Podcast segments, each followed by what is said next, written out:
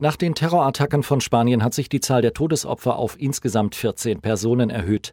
Am Mittag erlag eine Verletzte aus dem Badeort Cambrils ihren schweren Verletzungen. Die Frau war unter den Personen, die von einem LKW überfahren worden waren. Die Attentäter von Barcelona und Cambrils gehörten offenbar zu einer Terrorzelle, wie aus aktuellen Berichten unter Berufung auf Antiterrorexperten hervorgeht. Fünf Terroristen wurden bei den Attacken getötet, vier Verdächtige zwischenzeitlich festgenommen. Neue Erkenntnisse gibt es auch hinsichtlich deutscher Opfer, wie das Auswärtige Amt in Berlin mitgeteilt hat. Demnach wurden mindestens 13 Bundesbürger bei den Attacken zum Teil lebensgefährlich verletzt. Deutsche Todesopfer könne man nicht ausschließen, hieß es aus Berlin weiter. Auch noch sechs Wochen nach dem G20-Gipfel sorgt das Vorgehen der Polizei für Diskussionen. Es wurde bekannt, dass die Beamten ihr Reizgas sogar unautorisiert einsetzten. Sie hatten damit eine Vorgabe von Einsatzführer Hartmut Dudde unbeachtet gelassen.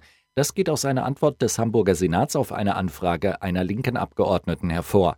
Auswärtige Kräfte aus Sachsen, Hessen, Rheinland-Pfalz, Thüringen und Bayern hätten sich in Situationen mit massivem Störkontakt ohne Rücksprache mit Dude entschieden, die Reizstoffe zu verschießen.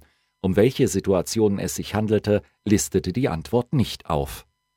Ein Apotheker aus dem Ruhrgebiet soll über Jahre unterdosierte Krebsmedikamente ausgeliefert haben. Die Zahl der betroffenen Patienten liegt im vierstelligen Bereich. Er soll von Januar 2012 bis zu seiner Festnahme im November 2016 in knapp 62.000 Fällen gegen das Arzneimittelgesetz verstoßen haben. Dabei hatte er unter anderem Krebsmittel mit deutlich weniger Wirkstoff als ärztlich verordnet in den Verkehr gebracht. Auch stellte er laut Anklage Präparate unter Missachtung der vorgeschriebenen Hygieneregeln her. Neben den Arzneimittelverstößen legt die Staatsanwaltschaft dem Mann außerdem zur Last, mehr als 50.000 Rezepte zu Unrecht abgerechnet zu haben. Dadurch sollen den gesetzlichen Krankenkassen rund 56 Millionen Euro Schaden entstanden sein